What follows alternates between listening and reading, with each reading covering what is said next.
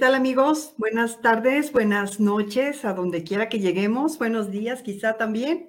Eh, yo soy Patricia Rogel, miembro del Consejo Editorial del podcast El Buen Cruel. Y estamos aquí, como ya ustedes sabrán, porque se nos llegó el gran día de esta, eh, de la revelación de los eh, ganadores de nuestro, de nuestro primer concurso internacional de literatura El Buen Cruel. Primero que nada, agradecemos a todos por su participación y presento a mis compañeros, a nuestro querido amigo e invitado, el joven escritor Darío Aguilar Peregrina, aquí con nosotros. Darío, ¿qué tal? Muchas gracias por estar aquí. Muchísimas gracias, Patti y Manuel. Un buen orgullo estar aquí para El Buen Cruel y qué mejor en este primer concurso literario que hicieron. Bueno, te tocó, te tocó ser el primero. Y mi querido amigo, colega, eh, compañero de batalla y de este maravilloso movimiento que es el Buen Cruel, mi buen amigo Manuel Chatelain. Amigo, adelante. Pati, muchísimas gracias. ¿Cómo están? Espero que ya se están comenzando a comentar, a, conectar nuestros primeros amigos. Ya tenemos, ya tenemos ahora sí el momento que todos habíamos esperado. Lo platicábamos antes de, antes de esto. Todas las los desvelos, el camino que hemos comenzado desde el mes de octubre y que ha sido oh, precioso para ti. Sí, pero muy, muy entretenido, muy, muy padre, como decimos en México, muy chévere, como dirán por allá en algunos puntos de Sudamérica. Eh, bueno, es así, esto ha sido una experiencia maravillosa y queremos compartirla con ustedes y desde luego, pues eh, los ganadores estarán eh, ya muy próximos a saber que ellos fueron los primeros en, este, pues en esta aventura que, tuvimos, que se nos ocurrió, ¿verdad, Manu? Principalmente a Manu fue a quien se le ocurrió esto, eh, que es un gran acierto. Y pues ya, ya pronto van a saber quiénes son los ganadores. Bueno. Pues, eh, básicamente, como tú dices, Pati, somos, oye, me estoy dando cuenta de que somos pobres porque no nos muestra quién es el usuario de Facebook que se está manifestando, pero seguramente lo podremos ver por acá. no se puede ver, tú sabes que se está manifestando. Ah, ya, ya, ya. Este, sí, Manuel, este, la persona que nos está mandando saludos, se los digo de una vez, es Fernanda Hernández. Ah, mi querida Fer, y también Lupita. Hola, Fer. Claro, sí, sí, sí, conocemos a Fer, qué gusto. Amigos, queridas, que son parte de... Sí, sí, sí, muy bien. De, de todo este asunto. Oye, y sí, como decíamos, Pati, pues es, es todo un, este, como la culminación. Este, queremos comentarles, amigos que ya están conectados, que eh, no tenemos siempre en nuestros programas de podcast, Daría no nos dejará mentir, tenemos este, alguna, de alguna manera una forma, un guion en donde vamos más o menos caminando para entregarles un, un buen producto. Y, pero en este caso decidimos que no queríamos que fuera entretenido, que nos divirtiéramos todos, ha sido tiempos difíciles a lo mejor para quienes esperan este resultado y también difíciles para quienes estamos revisando de repente. ¿Verdad, Pati? Así es, pues bueno, vamos a, vamos a ir arrancando, como dicen, vamos a abrir boca con este maravilloso momento para nosotros y pues con esta expectación que tendrán todos nuestros participantes eh, nos comunicamos eh, vía correo electrónico con todos, a todos les, hicimos llegar nuestra invitación. Espero que, eh, pues, que la gran mayoría esté alerta a este momento y pues esperemos, créanme que, como dice Manu y Darío bien lo sabe, todo esto lo hemos planeado de verdad con el corazón en la mano para apoyarlos, para hacer destacar ese talento literario que sabemos que hay en todos los países de habla hispana. Y pues, a ver, a ver qué tal, a ver qué tal nos va, ¿no? ¿Qué les parece si comenzamos con una breve lectura de, eh, pues, lo que es para nosotros, lo que significó para nosotros este concurso, la dimensión que tiene este, este concurso de literatura? Eh, el concurso literario tiene como objetivo fomentar el valor de la expresión de la palabra a través de la creatividad, despertando o retomando el amor por la lectura y la escritura, lo cual genera instancias de identidad y reconocimiento de su entorno. Un concurso de literatura como el del Buen Cruel insta a sus participantes a, a desarrollar la habilidad literaria. Es además una buena oportunidad para dar rienda suelta a ese gozo por la lectura la escritura y la oralidad contribuyendo a la expresión del pensamiento crítico, reflexivo y estético. Y pues bueno, eh, ¿qué hacemos? Vamos leyendo las obras de nuestros queridos participantes. No te escuchas mal. no sé qué opinen, esperar un poquito para que se conecte un poco más de, nuestros amigos para poder comenzar. Este, un poco más de gente, ok, vale, pero estaría, bien.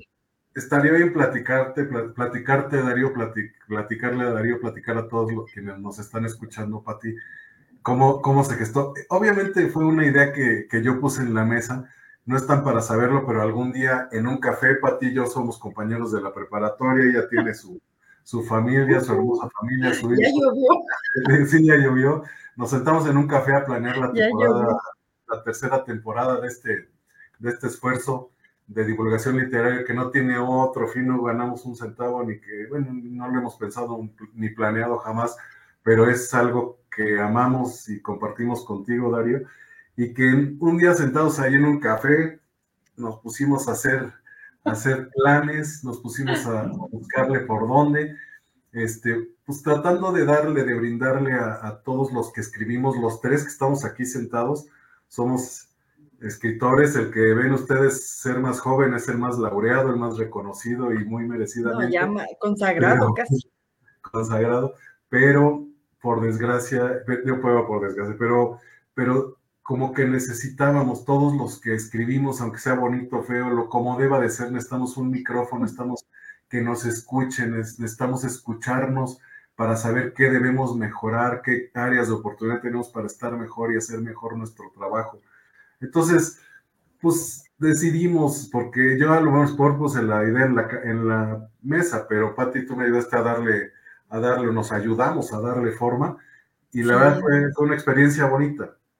Sí, muy, muy enriquecedora para empezar, ¿no? Yo, eh, bueno, ahora sí que un poquito hablando de, lo, que, lo que le pasa a uno en, la, en el camino de la vida cuando uno se aventura a escribir y se aventura a, participar en un concurso, pues lo que uno quisiera es que estos concursos se los tomaran eh, como que un poco más, eh, si no personalizado, que fueran un poquito más eh, mm, considerados con, el escritor, ¿no? Que no sea una participación así fría, donde nada más mandas tu escrito y, y si, no si no llegaste a nada, pues ahí quedó en el limbo, ¿no? Que no, no se supo ni qué pasó con tu escrito, si llegó a algo, en qué lugar quedaste, ni nada. Y nosotros, pues no, nosotros sí más o menos eh, intentamos darle un orden a las cosas, un, una, eh, pues una especificación de cómo, cómo fue este, esta, este movimiento que se nos ocurrió,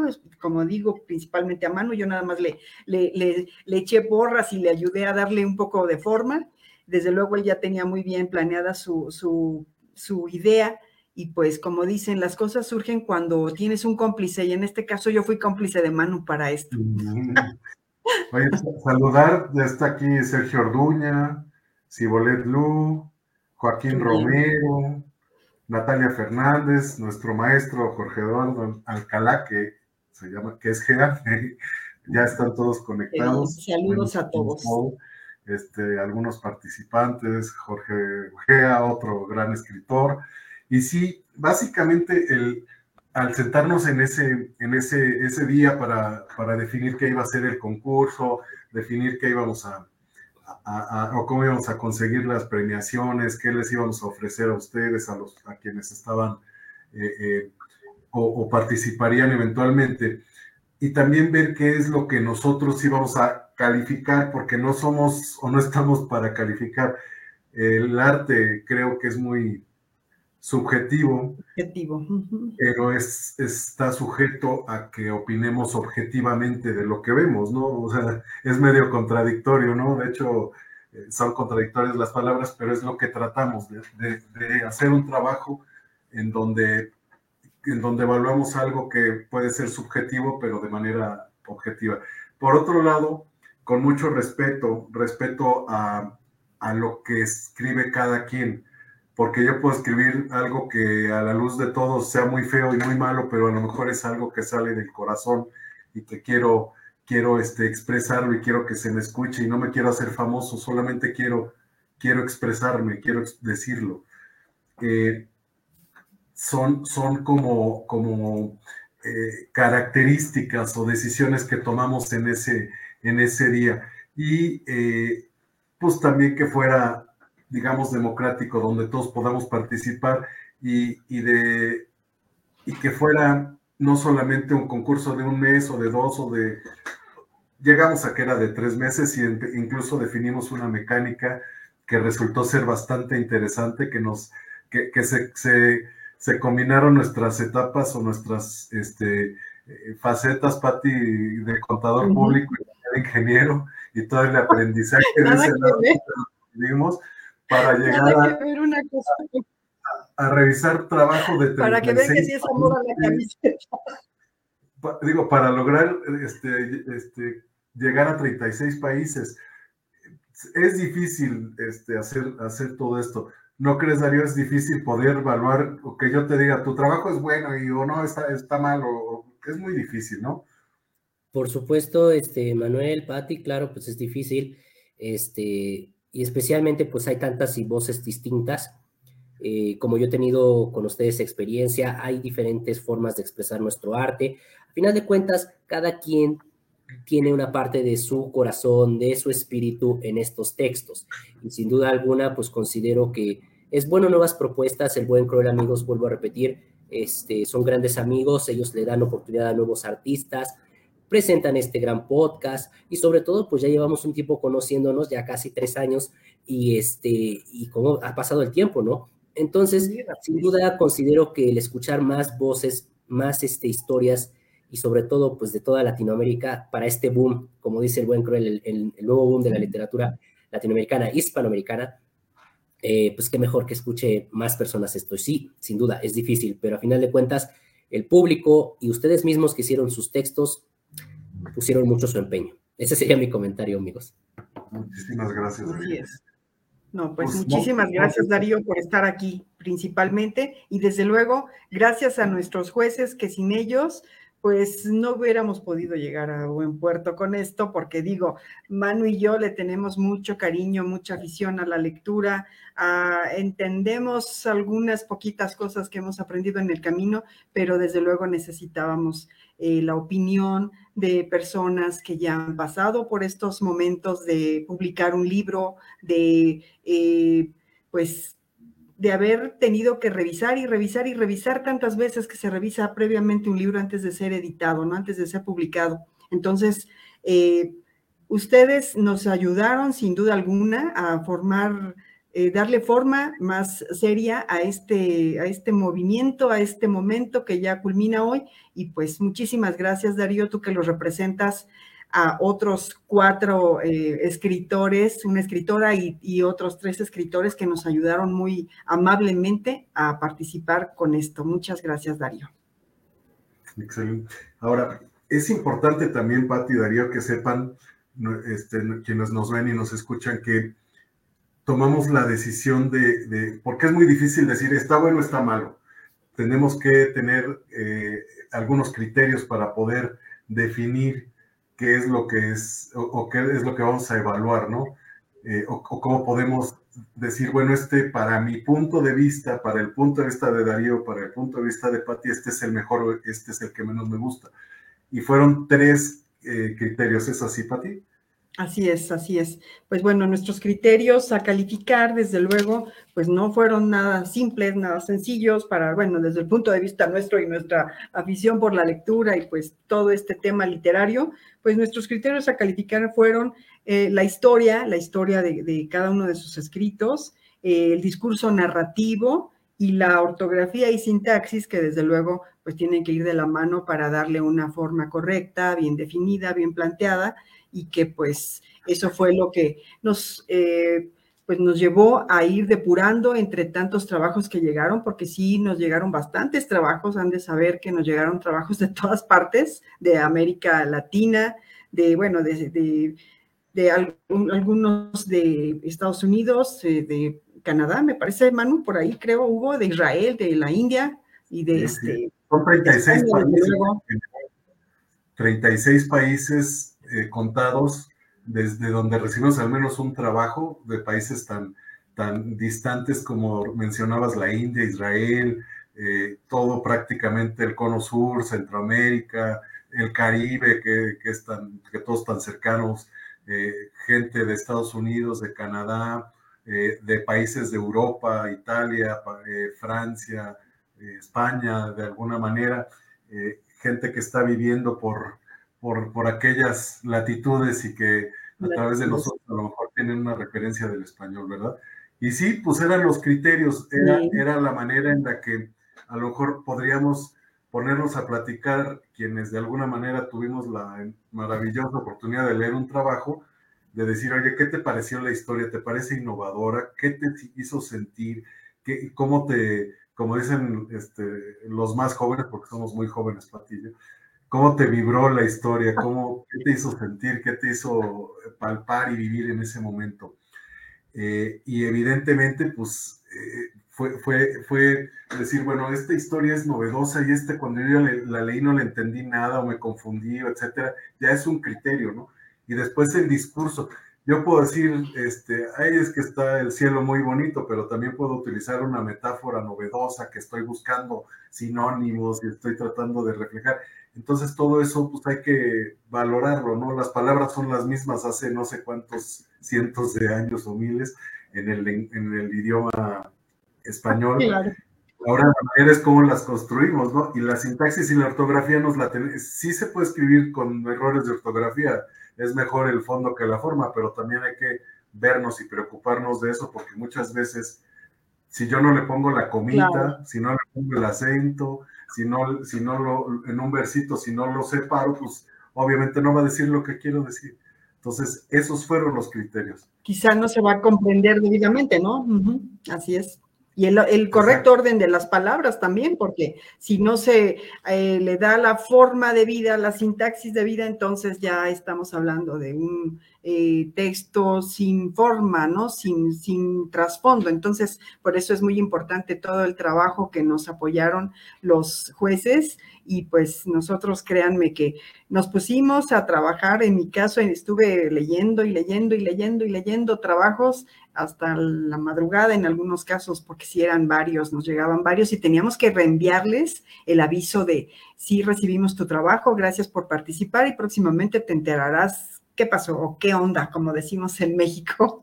Pero bueno, ¿qué sigue? ¿Qué hacemos? ¿Vamos leyendo? ¿Quieren que vayamos dándole lectura a algunos de los... De los como último comentario, Tati, Manuel, si me permiten, a todos los que acaban de, a, todos los que mandaron los textos que me comentan este Pati y Manuel, pues sin duda, insisto, comienzan con algo. García Márquez, Rulfo, Octavio Pastos comenzaron poniendo un día sus pensamientos en una hoja. Si tienen errores al principio, descuiden, así es el camino. Yo se los puedo decir por experiencia como escritor. Al inicio es un poco difícil, pero verán que el camino se disfrutará si siguen intentándolo y lo más consistente, no tengan miedo en mostrar su arte. Eso considero que es lo número uno para volverse un artista. Entonces, amigos y amigas, eh, ahorita vamos a leer sus obras, eh, apoyaré aquí y la verdad, un placer aquí apoyar este al buen cruel y sobre todo, insisto, esos países que están aquí representados, insisto, este, tienen todo el talento del mundo, no dejen de continuar trabajando porque honestamente eh, hay muchas historias por escuchar en el mundo y si una persona les dice ahorita no, no significa que esa persona esté en lo correcto del todo. Hay varias personas, hay varias opiniones, hay mucho cariño por esto del arte. Entonces, no se desanimen en serio, ¿eh? Cierto, y, y abundando en lo que dice Darío, estos concursos literarios nos ayudan verdaderamente a crecer, ¿eh? porque nos, nos ayudan a depurar nuestra, nuestra, nuestro estilo. Entonces, métanse a concursos así como el del Buen Cruel y otros que, que les lleguen las propuestas, que alguien les diga, oye, vi este, esta propuesta de concurso, ¿qué te parece? Métanse a ellas, inténtenlo, sigan, ustedes sigan escribiendo, no lo, no lo dejen y verán que pues puede salir de aquí alguien importante, así como Darío no salió de aquí, pero aquí tienen a un caso y pues no es broma, es cierto, esto es totalmente cierto. Bueno, ¿qué sigue? En, realidad, en realidad, Patti, es el, que en este caso, en el caso de este concurso, como tú dijiste atinadamente al principio y ahora lo complementa lo complementa David, es eh, quisimos darles y tener y abrir una, una, una ventana para todos los que escribimos, que queremos que todos ustedes, todos los que escribieron, todos los que participaron, resulten ser ganadores y nos esforzamos porque así sea. No porque no haya yo quedado en primer lugar, es que soy muy malo, ni porque haya quedado en último, es que soy mucho más malo. Simplemente es el criterio de los jueces que estuvimos. Creo que sería muy bueno que así como les explicamos los criterios, Pati, les expliquemos cómo fue la mecánica de evaluación, porque hubo trabajos que a lo mejor ganaron en el mes de octubre y que no terminan por ser finalistas. Entonces ahí va a ser como, bueno, ¿y por qué entonces cómo estuvo? ¿Qué hubo tuyo? ¿Qué? Pues es que fue muy curioso porque, digo, Manu y yo hacíamos la primera depuración, por así decirlo, ajá, la primera selección, pero una vez que ya teníamos, digamos, a los eh, mejor calificados del mes de octubre, y luego noviembre, y luego diciembre, eh, invitábamos a un escritor que, por ejemplo, en octubre invitamos a la escritora Karina Benítez Amudio, que no pudo acompañarnos o que quizá está por ahí escuchándonos porque me dijo que iba a conectar. Y pues ella nos ayudó a hacer la primera selección. Entonces, los que quedaban eh, mejor calificados se iban a la semifinal, por así decirlo, ¿no? Después, en el segundo, en el mes de noviembre, Darío nos hizo favor de ayudarnos, ¿verdad, Darío? Tú, tú nos ayudaste en noviembre. Y este, posteriormente el escritor y arquitecto José Luis Madero Galán también nos, nos ayudó con el, eh, en el mes de diciembre para hacer la selección de los trabajos mejor calificados. Y todos estos trabajos ya quedaban en un gran general eh, para la semifinal y esos trabajos son los que fueron, los, mejor calificados son los que fueron evaluados por otros dos buenos amigos escritores también, eh, que entre ellos nuestro querido amigo Jorge Luis, Jorge Alcalá, eh, Gea, Jorge Eduardo, Jorge Eduardo Alcalá, y también otro buen amigo, escritor, eh, Mauricio Ocampo que pues también no nos pudieron acompañar en este momento. Me parece que, bueno, sí dijeron por ahí que Gea sí está por aquí este, escuchándonos, pero este Mauricio no, no le fue posible. El caso es que, este, pues así es como hicimos esta selección, que no fue nada sencilla. Créame que decir, híjole, es que yo quería que, yo que yo pienso que este está muy bien, pero bueno, hay otro que, bueno, es un, Ay, es como cuando se me, se me, ocurre como un pequeño ejemplo, quizá muy burdo, como cuando hacen la selección de fútbol, ¿no? Este, ¿a quién te llevas? Entonces te ves en una disyuntiva, no sabes a quién, pero tienes que escoger finalmente a tres de cada categoría, que nuestras categorías fueron poema, ustedes lo saben, poema, eh, cuento y crónica breve. Entonces, pues ahí están ya estos tres seleccionados de cada categoría y pues, ¿qué les parece si vamos dando lecturas? No, nada más me gustaría eh, usar mi, chip ingenieril, este... Adelante, ah, sí es cierto. De la cuenta. Mire, básicamente, cada trabajo que se recibía, se evaluaban los tres criterios. Esos criterios se le otorgaba una valoración de 0 a 10 numérica. Esa valoración numérica de cada juez obtenía un puntaje. Ese puntaje máximo de todas las que se recibían durante el mes era el, con el que se evaluaban. Los, los puntajes más altos se le enviaban a un tercer juez. Ese tercer juez nos ayudaba a determinar quién era el ganador de ese mes. Esos tres ganadores del mes se, bueno, ya se separaban y seguían participando todos. Y pasó. Resulta que para un siguiente mes, eh, siguen llegando trabajos y los trabajos que llegan obtuvieron incluso mejores calificaciones que el mes anterior. Entonces, ya los que ya, teníamos, ya los que iban punteando, digamos, ya se fueron quedando un poco iban quedando, sí. Entonces, mm. por ejemplo, en el mes de diciembre, diciembre nos llegaron trabajos que llegaron a, su, a a conseguir puntuaciones mejores que los de octubre y de noviembre. ¿Por qué? No tengo idea, pero sí fue. Entonces, al final del, concurso, resulta que hay ya calificaciones por arriba que cuando, cuando nos dimos cuenta, Pati, dijimos, bueno, y estos ya no, ya no llegaron hasta el final, nada más pudieron participar. Mira que estaban muy bien, ¿eh? Muy, muy bien escritos, algo, híjole, no, no, no, no tienen idea de lo difícil, lo complicado que es tener que decir, ay, pero entonces ya no pasó, no, ya no pasó, ay, bueno, pero así es, así son estas cosas, ¿qué le vamos a hacer? Así va a ser, así va a ser. Pues no sé, Pati, este, eh, pues si les explicamos qué les parece, les propondría Darío, Pati, a ver cómo les va, para hacerla más interesante. ¿Por qué no nos, no nos leemos la categoría, la que ustedes quieran, que, que, decida Pati, que es la, este, la, no voy a decir poesía porque no he sacado mi, este, pero... si, me permiten, ¿qué, les parece si comenzamos con cuento? Y leemos eh, un breve prólogo que yo escribí para, ustedes. Es muy breve. A ver, aquí voy. Y empezamos, eh, bueno, eh, con cualquiera de los tres trabajos selectos, ¿no? bueno, dice así el prólogo, denme un momentito, dice, cuento, el escritor alemán Gunther Grass afirmó, las personas siempre han contado cuentos, mucho antes que la humanidad aprendiera a leer y escribir. Todo el mundo escuchaba cuentos.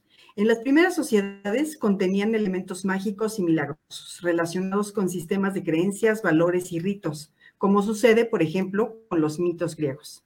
Con el tiempo, este saber popular pasó a formar pasó a formas escritas y con el nacimiento de la imprenta de Gutenberg cambió la perspectiva sobre la autoría.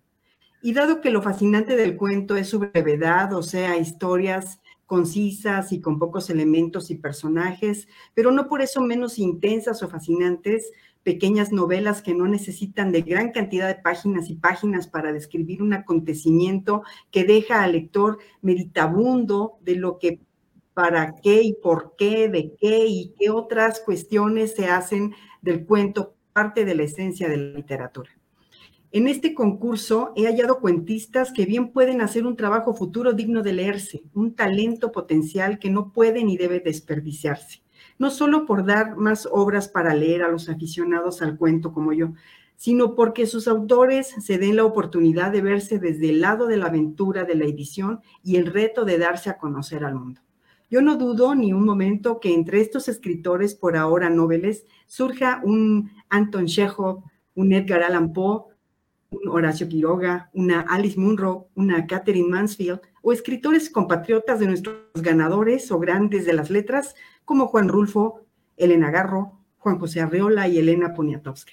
Y así pues, luego de conocer las obras de estos virtuosos de la prosa, diré que el escritor de cuentos contemporáneos no narra solo el placer de encadenar hechos de una manera más o menos casual, sino para revelar qué hay detrás de ellos. Lo significativo no es lo que sucede, sino la manera de sentir, de pensar, de vivir esos hechos, es decir, sin interpretación o como lo dijo el gran cuentista ruso Anton Chekhov, el arte de escribir consiste en decir mucho en pocas palabras.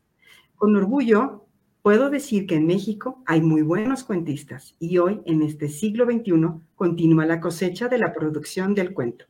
Felicidades a los cuentistas. Bueno, pues Arrancamos con el primer cuento. ¿Quién quiere leer el primer cuento? Este, Yo ya leí, ustedes lean ahora, por favor. Darío, tú. El mío que quede al final. Claro que sí. Venga, Darío, tú. Entonces, el cuento que les voy a leer, amigos y amigas, es el de cenizas. Corríjanme bien los jueces si es el correcto, cenizas. Hasta donde yo sé, es la historia correcta. Y aprovechando antes de que me confirme Manuel si es verdad o no esto, eh, Bolet, le mandamos saludos, Joaquín Romero, saludos, Natalia Fernández, te mandamos un saludo, Lorelena Gutiérrez desde Medellín, Colombia, nos manda saludos, Mari, Natalia Fernández igualmente, María Guadalupe sigue comentando mucho éxito en los proyectos y Ray James López Chávez, buenas noches y suerte para todos. Entonces, comenzamos con la lectura de este cuento. Eh, confirmado y nada más decirles que al final de la categoría no les vamos a dar el resultado, sino hasta que veamos todo. ¿No? ¿O cómo ven? Me parece perfecto. ¿Cómo ves, Pati? se nos congeló, Pati. Pues, pues, pues se congeló por el, por la emoción, yo creo, amigos. Este, la emoción, pero sí, este. Mira, ya, ahorita se va a volver a conectar. Bueno. Sí, pero, pero básicamente, ahorita le, ahorita le damos este, no es que llegue, que llegue Pati, pero sí, básicamente estuvo así complicado lo de la, lo de la, evaluación. Eh, fueron muchos trabajos que, que, nos llegaron, la verdad es que tienen muchísima, muchísima calidad todos.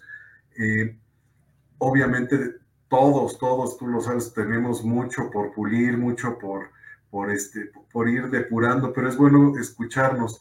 Y pues vamos a, y seguimos implementando y seguimos buscándole maneras para estar cada vez mejor y, y pues creo que es, creo que es lo que, ya llegó Pati de nuevo, creo que es lo, lo que nos, nos tiene aquí, ¿verdad?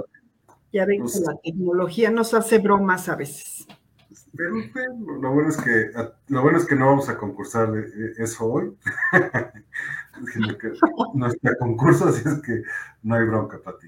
Pero pues sí, pues eh, entonces vamos para adelante, Pati. Te toca.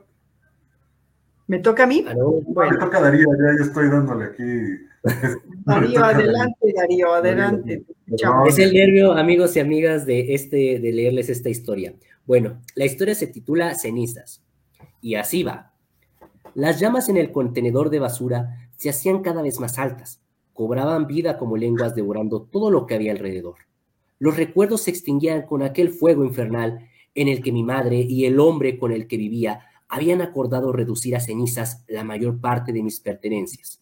El fuego brillaba ante mis ojos, danzando de un lado a otro. Aquel día, desde temprano, los dos se apresuraron a sacar las cosas de mi habitación al centro del patio. Por alguna razón mi madre se había dejado llevar por el consejo de ese hombre, que desde hacía tiempo la manipulaba a su antojo y conveniencia. Arrancaron las hojas de mis libros para que, según dijeron, alimentara al fuego y los consumiera más rápido. Luego sacaron ropa y muñecos de peluche. El patio lucía desordenado con objetos tirados aquí y allá. Me limité a observarlos sabía que decirles algo no cambiaría lo que ellos se habían decidido.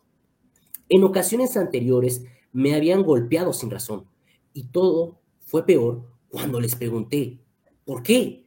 La impotencia me consumía por dentro.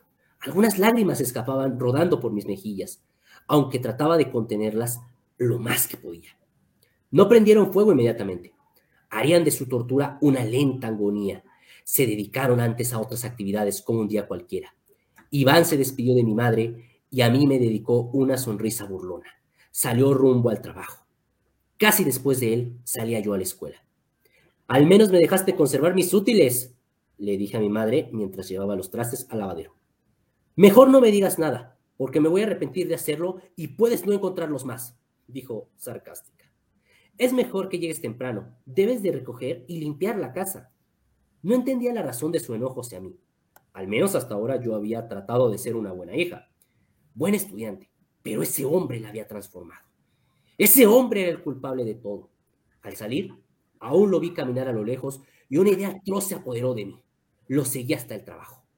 Por la tarde, casi al anochecer, mi madre estuvo esperándolo para cenar y para terminar lo que habían comenzado en la mañana.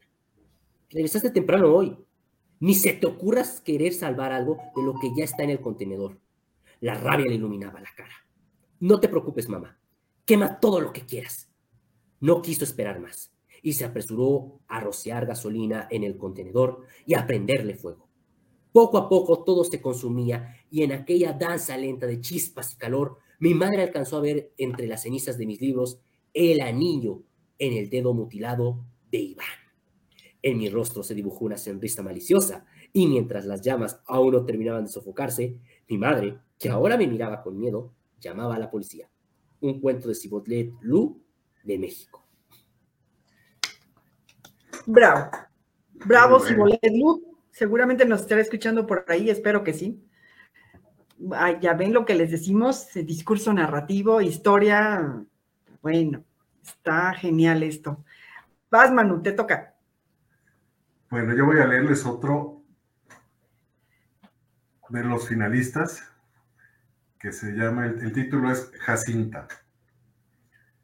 es bueno mencionar, Pati, que está dentro de las bases, pero para quienes nos escuchan adicionalmente, que el máximo era dos eh,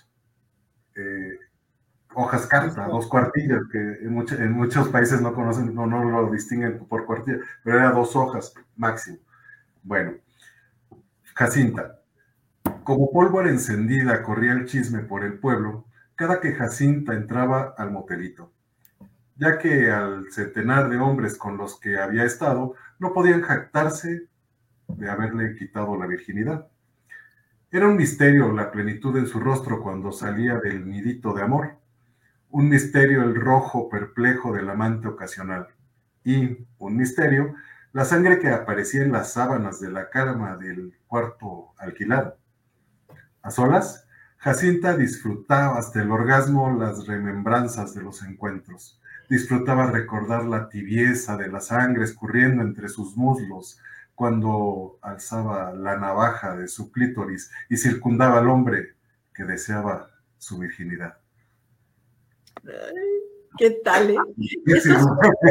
bravo, bravo. Un cuento breve, breve, muy breve, pero muy conciso, preciso, con qué cantidad de personajes. Bueno, ya ustedes juzgarán, ustedes juzgarán, pero bueno. La autora es, la autora es Cenizas de México. Muy bien, es mi turno. Bueno, yo tengo por aquí el de México también, el trabajo de Edgar R. de Nova. Ajá. Y su trabajo se llama eh, 58, El último adiós. Y dice así. En el último piso de la torre más alta de la ciudad, un hombre le mostraba a su pequeña hija las diversas alcaldías que componían la gran mancha urbana. La niña se acercaba con emoción a los prismáticos que el edificio tenía en cada una de sus esquinas. Aquellos binoculares demandaban un par de monedas para poder funcionar, las mismas que el padre colocaba en su interior y mientras el mecanismo hacía la magia de darle rostro a las que antes parecían pequeñas hormigas paseantes, él se encargaba de alimentar la imaginación de su niña, contándole fantásticas historias de los lugares que ella visitaba con su mirada. Así por la mente de la pequeña pasaron varias historias mágicas. Supo de la vida de la baronesa de Montebello, que en su sede poder y dinero terminó por quedarse sola en su enorme mansión, acompañada únicamente de viejos cuadros y reliquias que en la actualidad servían de atractivo turístico para visitantes atraídos por la arquitectura neocolonial del lugar. También, al posar su mirada en otro punto de la ciudad, pudo imaginar el majestuoso vuelo de los alebrijes que después de ser apresados por varios años en la hacienda del maligno virrey Juan Ignacio Doderante de la Peña, lograron ser salvados gracias a la valentía de dos hermanos, que con inteligencia y agilidad abrieron las jaulas de los míticos y fantásticos animales para otorgarles de nuevo la libertad de, alzar el vuelo y huir a un lugar muy cercano a, al Mictlán. Sin embargo, el lugar que más llamó su atención fue el antiguo Palacio de la Máscara de Agua, hoy convertido en la gran plaza central de la ciudad. Hace más de 500 años, el lugar fue un complejo de edificios de piedra en el que se asentó el poder y el dominio del antiguo territorio mitreo, el cual se destacó por su fiel devoción al sol, creencia religiosa sustentada en su leyenda que narraba el advenimiento de la serpiente alada, que un día bajaría desde el cielo para juntar el mundo de los vivos con el mundo de las almas en un eterno paraíso onírico.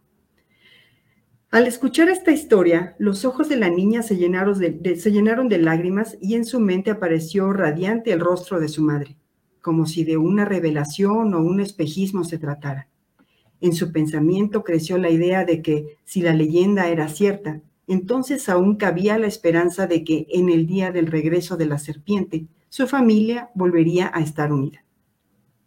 Con la mirada le hizo la pregunta obvia a su padre y deseó con todas sus fuerzas que aquella leyenda se cumpliera. El padre vio rodar un par de lágrimas por sus mejillas y se dio cuenta del impacto que la historia había causado en su hija. Inhaló con profundidad y después exhaló rápidamente antes de cargarla entre sus brazos. Ella recargó su cabeza en el hombro de su padre y cerrando los ojos lloró en silencio. Con su hija en brazos, Se dirigió al ascensor.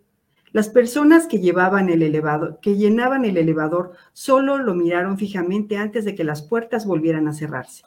Sin pensarlo mucho, decidió bajar por las escaleras y mientras descendía a paso lento, la niña entreabrió los ojos y miró cómo de la espada de su padre salieron un par de alas y de su piel brotaron cientos de escamas que pronto cubrieron todo su cuerpo. Talló sus ojos para asegurarse de que no fuera un sueño, y al darse cuenta de, que la leyenda era realidad, ambos salieron del edificio y sobrevolaron la ciudad hasta que en el, crepúsculo, en el crepúsculo murieron los últimos rayos de luz naranja y el cielo se cubrió con un rebozo de oscuridad y estrellas brillantes. La medianoche reveló la entrada al gran camposanto. La intensidad de una enorme luz iluminó el palacio de la máscara de agua y una gran puerta de piedra se abrió, cubierto un enorme pasillo de escaleras que parecían descender hasta el propio centro de la tierra. El descenso fue una gran aventura, llena de colores brillantes, con simpáticos esqueletos bailando al ritmo del guapango y un gran desfile de alebrijes que acompañaron su viaje hasta las puertas de las almas sin adiós. Un ajolote, vestido de portero, los recibió y con gran amabilidad les dio la bienvenida. Se acercó al paso firme a la gran serpiente, tocó su frente y la gran bestia alada volvió a ser solo un padre cargando a su hija. El ajolote le señaló el camino y tomados de la mano entraron a una habitación llena de cascadas y vapores de agua que al levantarse del suelo asemejaban cuerpos humanos de ambulantes. Entre toda esa gente hecha de vapor, apareció una figura que de a poco comenzó a tener rasgos muy definidos.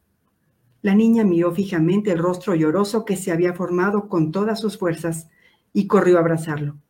Lo que antes era solo vapor, al contacto del abrazo, se volvió de carne y hueso. Era su madre. El padre también se unió al abrazo y los tres lloraron hasta cansarse. Las columnas de agua cesaron su precipitación y la habitación de las almas sin adiós desapareció. Entre los ecos de una despedida, un camino de cempasúchil se dibujó. Ellos se alejaron del lugar, mientras la madre, entre sonrisas, les otorgó su último adiós.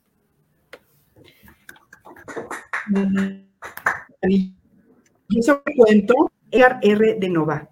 Muchas felicidades, Edgar R. de Nova. El último adiós, precioso tu cuento, eh, muy emotivo, lleno de personajes muy mexicanos, ¿no? ¿Qué les pareció?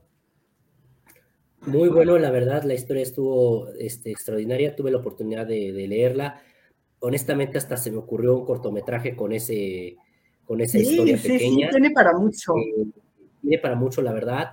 Eh, sinceramente, Edgar, muy buena historia la que hiciste y sin duda pues, bravo, porque muy, muy buena historia. Y también para los otros autores que acabamos de leer, también lo mismo, historias muy buenas, muy frescas y sobre todo que nos invitan a la reflexión y también al entretenimiento, ¿por qué no?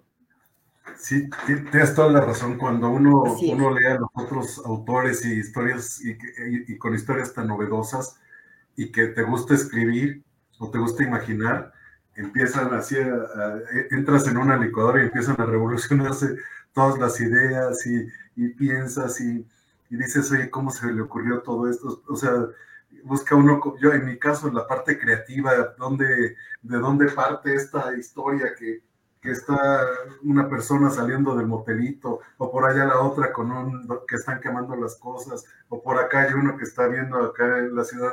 Qué cosa tan, tan bella es la, la, creatividad. Tan maravillosa, la... creatividad literaria. Muy, muy hermoso. Felicidades a los tres. Y bueno, ¿qué sigue?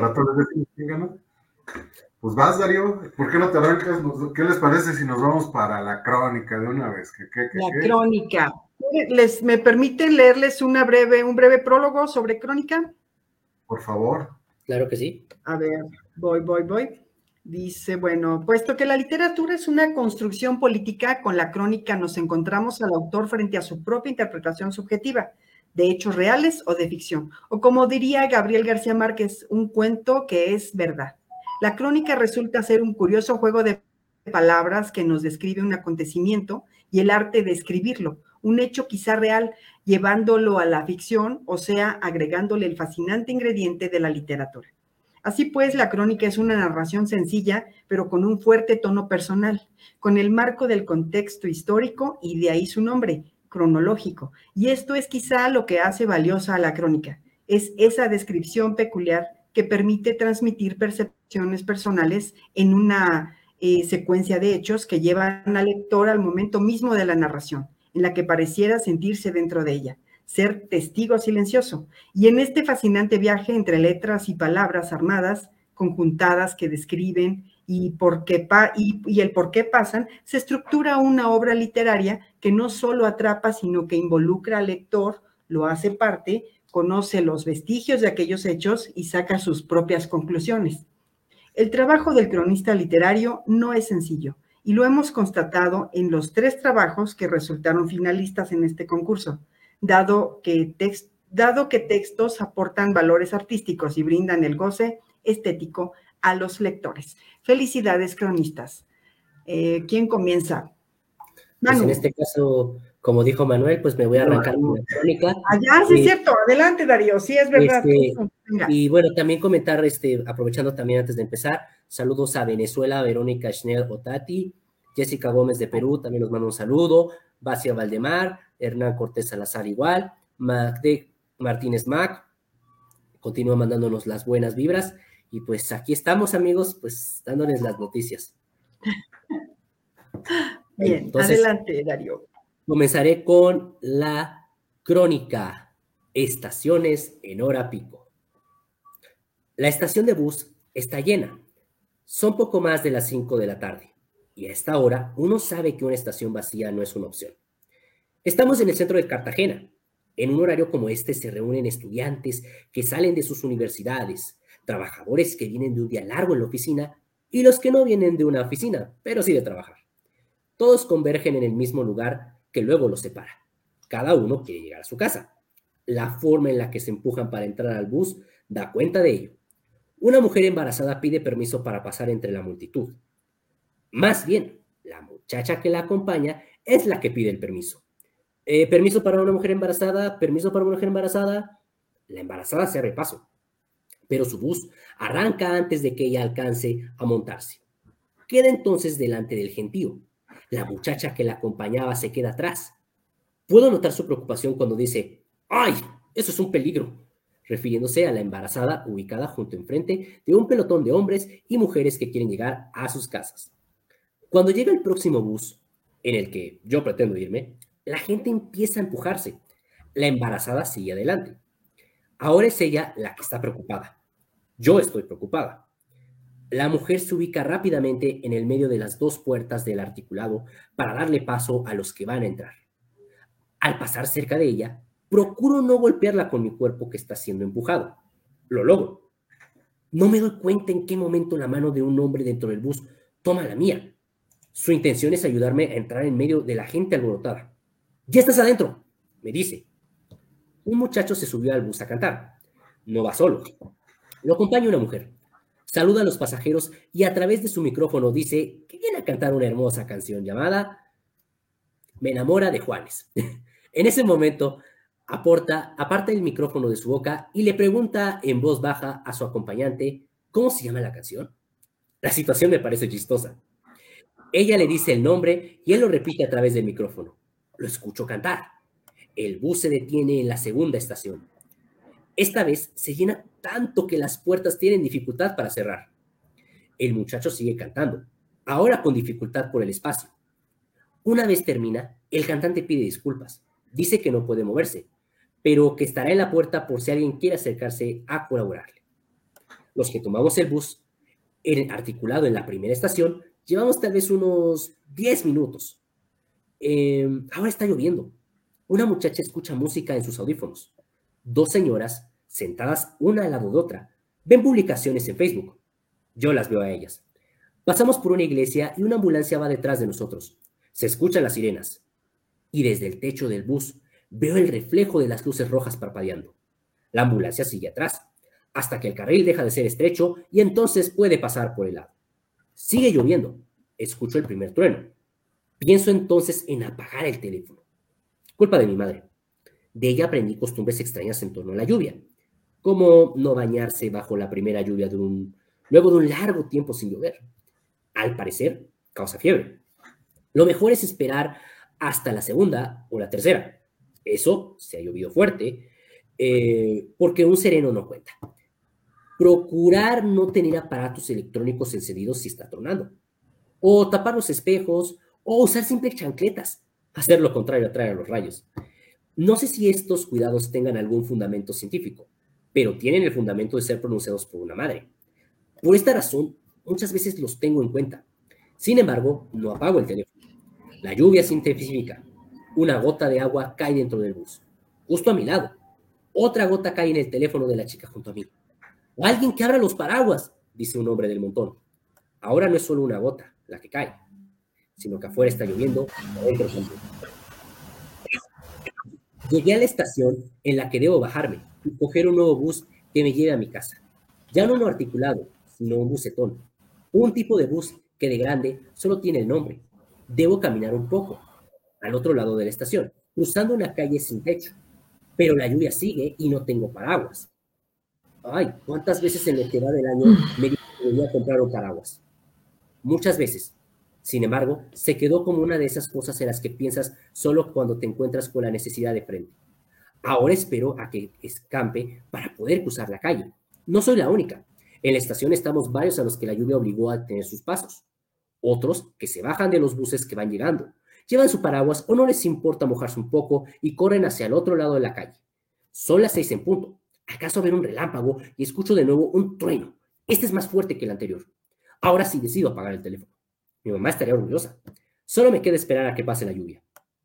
Ahora estoy dentro del otro lado de la estación esperando a lo que acá llaman alimentador. El bucetón que me llevará a mi casa. La fila es tan larga que se confunde con la de otros alimentadores. Veo pasar a muchas personas que se dirigen a hacer fila para el A107, la misma que yo busco. Las personas caminan hacia adelante y luego las veo devolverse buscando el final de la fila. Se sorprenden al darse cuenta que la fila es más larga de lo que creían. ¿Dónde se acaba? me preguntó una muchacha. Tú sigue caminando y pregunta. Le digo. Cuando el alimentador llega, como media hora después, empieza a disminuir la fila. El bus se llena casi de inmediato. Algunas personas, incluida yo, deciden esperar otro alimentador. Aunque quede espacio para entrar, no quiero irme en pie. Después de un día agotador, me doy el lujo de esperar otro bus para irme sentada. Tengo la esperanza, además, de que el otro bus no se demore en llegar, pues la fila que hace un momento disminuyó y es otra fila interminable. Uy, mala suerte. El otro bus se demora. Pienso que si hubiera subido al anterior, probablemente ya estaría en mi casa, o al menos llegando. Después de un tiempo que sentí como otra media hora, llega el alimentador. Pienso que es irónico el nombre de un bus más que más que alimentar te mata de hambre. Finalmente, después de terminar el trayecto en bus, camino hacia mi casa. Me esperan unas cuantas calles antes de llegar. Son más de las siete y media. Mientras camino, pasa una ambulancia. Es raro pensar que es la primera vez que veo una por estos lados. Estoy en el Nazareno, el barrio por el que paso antes de llegar a Nelson Mandela. La ambulancia me hace recordar a la otra que vi mientras venía en el articulado. Pienso entonces en la embarazada, en el cantante, en mi mamá. Espero que la embarazada se haya mantenido a salvo de en medio o enfrente de aquel gentío. Que el cantante haya recibido suficientes colaboraciones y que se haya aprendido el nombre de la canción que a nadie le haya caído un rayo por no apagar su teléfono y, por supuesto, acordarme de comprar un paraguas. Crónica de Eva Michel, Colombia. Qué buena, ¿verdad?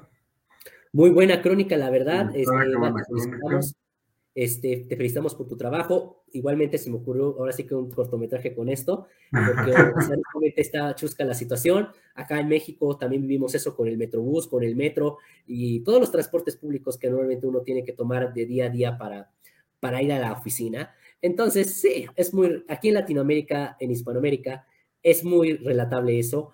Y qué mejor que con tu carisma y con tu gracia pusiste este texto demasiado divertido, honestamente.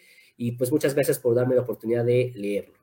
Entonces, Patti, creo que ya regresaste. Este, y otra vez acá, Patti Manuel, los dejo con ustedes. Muchas gracias. Pues, si, quieren, mientras se estabiliza la conexión de Patti, me voy leyendo yo la otra crónica. ¿Qué, les, qué te parece, Claro que sí, Manuel. Échale. Ahorita. Bueno. La siguiente crónica que vamos a leer, voy a poner dos lentes porque aquí llega, este, es el momento en donde ya no, ya no veo tan bien. Se llama así, víctima, culpable, testigo o cómplice. No lo sé, y quizás nunca lo sepa. Llegué a la casa y ahí estaba él, mi esposo, y respetando nuestro hogar. Ese que antes era nuestro nido de amor, y respetando nuestra habitación, nuestra cama, e irrespetándome a mí como mujer y esposa. Una mujer estaba desnuda sobre él. No podía ver su rostro porque estaba de espalda. Ambos sudaban, gritaban y gemían. Él me miró. Yo estaba parada justo frente a ellos, llorando, confundida, indignada, pero él no detuvo el acto. Era como si yo no estuviera ahí. Eso me convierte en víctima. Tomé un cuchillo y empecé a clavarlo en la espalda sudada de aquella mujer. Yo le gritaba, esto te pasa por puta, por estar con un hombre casado. La sangre salpicaba por todas partes. Ella no gritaba de placer, ahora gritaba de dolor. Eso me convierte en culpable. En otro recuerdo que viene a mi mente, mi esposo se levantó de la cama, me arrancó el cuchillo de la mano y me empujó con tanta fuerza que caí al suelo golpeando mi cabeza. Me sentía mareada y no podía moverme. Luego, él mismo apuñaló a su amante. Eso me convierte en testigo. Él reía con su rostro salpicado de sangre y el cuchillo en la mano. Había sangre en las paredes e incluso en el portarretratos que aparece una foto mía sonriendo junto a mi infiel. Y ahora asesino esposo. Él se me acercó, colocó el libro en mi mano y me dijo al oído, eso le pasó por puta, por estar con un hombre casado. Esto me convierte en cómplice. La autora es Shenotti de Venezuela. Muchísimas gracias, Shenotti, por ese texto, honestamente fuerte, amigos, brutal y muy bueno, la verdad, este, estos textos. a final de cuentas, es lo maravilloso del mundo de la literatura. No sé si digas tú lo mismo, mi amigo Manuel, de que la literatura te tiene diferentes géneros, diferentes historias y cada uno tiene diferentes perspectivas. Sí, de algún, totalmente. De alguna manera eh, caímos, y debemos, lo debo confesar, aunque es un, un tema de jueces, caímos algunos eh, o algunos de los que tuvimos la oportunidad de leerlo como en esta contradicción, en esta em, no sé, confusión de decir, oye, esta puede que sea o puede que no sea una, una, una crónica, porque si ustedes lo, notan, está dentro de la categoría de crónica.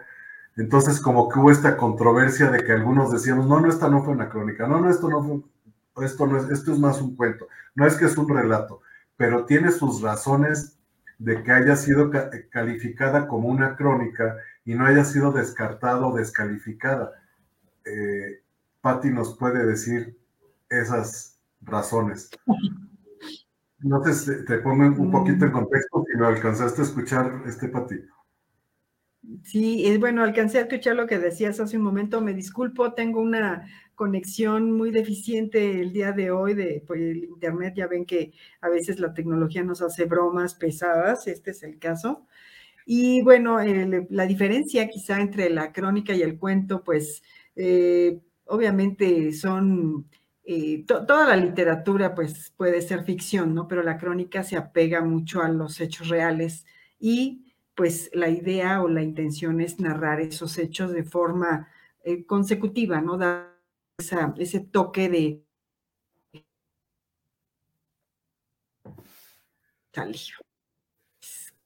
me, salí otra vez, no sé hasta, dónde me fueron. Te escuchamos un poco cortado, hola. Pati. Te escuchamos un poco cortado. Hola, hola, hola. Amigos y amigas, estamos teniendo un poquito de pequeñas dificultades con Patti en cuanto a su internet, pero... Hola, ¿me escuchan? te escuchamos, Patti, te escuchamos. O si gustas quitar la imagen, Pati, y dejar puro audio. Mi internet está fatal, no sé qué pasa. Estoy viendo que me está horrible hoy. Sí, pero hoy ya, ya la perdimos. Pues sí, existía esa controversia, entonces, este, por mayoría de votos, quedó dentro del, dentro de esa eh, clasificación de, crónica. Eh, pues, Itzel, muchísimas gracias de nuevo por tu texto. Sin duda consideramos cada uno, insisto, cada uno de los textos que nos han presentado este día. Insisto, a los finalistas, muchísimas felicidades. Y a los que quedaron en el camino, insisto, no se desanimen, continúen participando. Honestamente, estos concursos son muy buenos para poner en práctica su literatura y si también tienen oportunidad, acérquense a sus librerías locales, acérquense a, grupos como El Buen Cruel, que les pueden dar una oportunidad para que sus textos puedan ser leídos y sobre todo compartamos lo que es el mundo hermoso de la literatura. Y no tiene ninguna este, limitante de edad este mundo literario, ya que ustedes amigos y amigas, lo que importa es que pasen un buen momento. Y llegó Patti de nuevo. Ay, no, bueno, les digo que estoy aquí con esto, un gran, gran problema técnico, perdón. Y bueno, decíamos que la, el cuento y la crónica, pues sí pueden parecerse o confundirse, pero eh, la idea es que pues lleve ese orden cronológico, ¿no? De ahí su, su, este, su nombre, y pues puede parecer como una especie de noticia, como una especie de eh, nota periodística, pero pues este, ya lo vieron con los dos, los dos trabajos que leyeron Darío y Manuel hace un momento, y pues a ver qué les parece el que yo voy a leer, o no sé si ya lo leyeron, no sé si ya leyeron el que me tocaba a mí, ustedes, ¿no? Okay. Pati, todo tuyo. Leo el trabajo. dos veces.